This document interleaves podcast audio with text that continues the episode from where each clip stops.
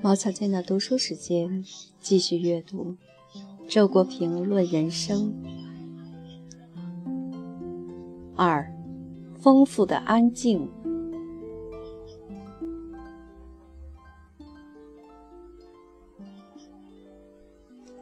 我发现世界越来越喧闹，而我的日子越来越安静了。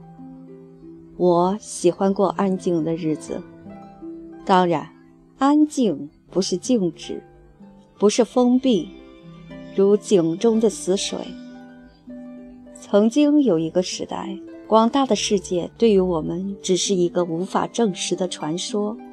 我们每一个人都被锁定在一个狭小的角落里，如同螺丝钉被拧在一个不变的位置上。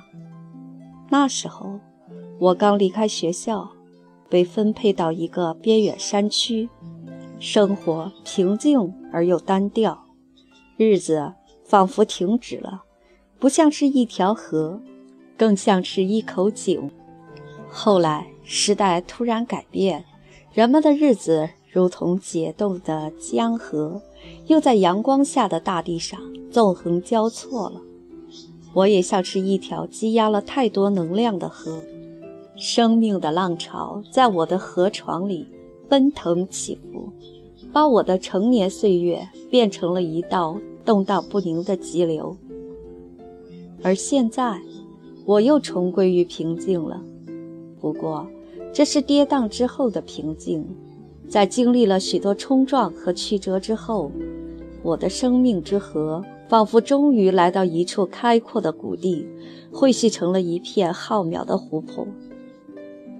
我曾经流连于尔卑斯山路的湖畔，看雪山、白云和森林的倒影，伸展在蔚蓝的神秘之中。我知道，湖中的水仍在流转，是湖的深邃才使得湖面寂静如镜。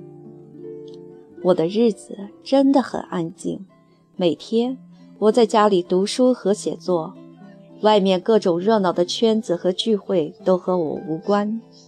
我和妻子、女儿一起品尝着普通的人间亲情。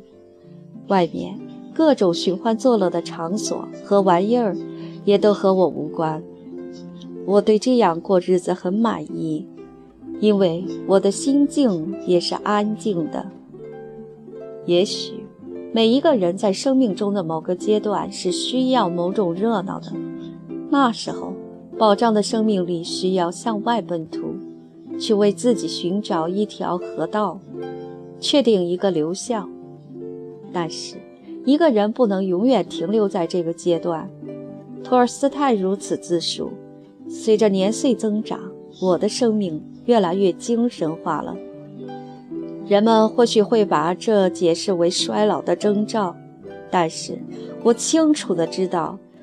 即使在老年时，托尔斯泰也比所有的同龄人，甚至比许多年轻人更充满生命力。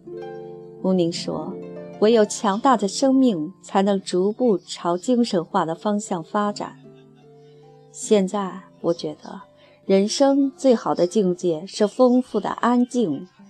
安静，是因为摆脱了外界虚名浮利的诱惑。丰富是因为拥有了内在精神世界的宝藏。泰戈尔曾说：“外在世界的运动无穷无尽，证明了其中没有我们可以达到的目标。目标只能在别处，即在精神的内在世界里。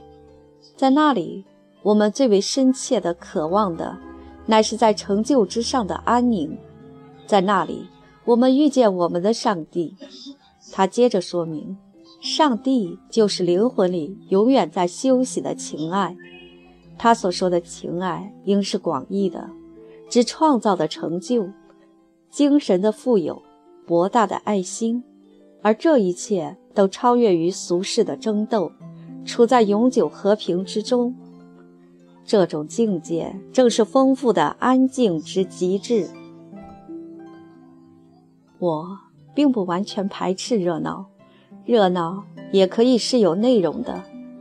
但是，热闹总归是外部活动的特征，而任何外部活动，倘若没有一种精神追求为其动力，没有一种精神价值为其目标，那么，不管表面上多么轰轰烈烈、有声有色，本质上必定是平凡和空虚的。